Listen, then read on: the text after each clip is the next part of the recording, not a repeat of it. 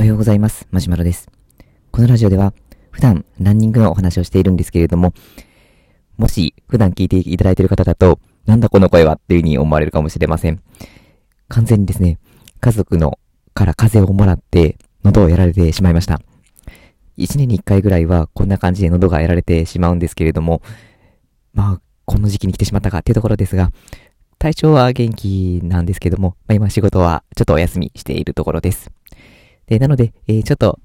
しばらくこの放送を終わった後は、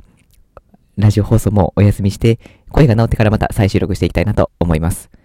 で、ただ、まあ、ちょっとでも、あの、お話できたらなと思いまして、えっ、ー、と、この喉をやられているんですけれども、まあ、基本は元気なんですけど、何か物を飲み込んだ時にちょっとこの喉が痛いなっていう、そんな感じです。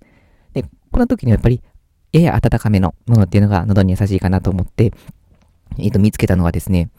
ミニッツメイドさんのホットレモンっていうのがあって、これ、あの、僕も蜂蜜とか、まあ、そのレモン味が大好きなんですけど、その味に、まあ、自分自身の好みがマッチして、しかも温かくて結構たくさん入っているので、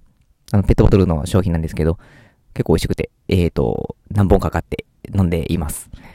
というわけでですね、本当に短い放送ですけれども、ちょっと喉やられてしまいましたので、喉を休めて、喉が回復したらまた放送したいと思います。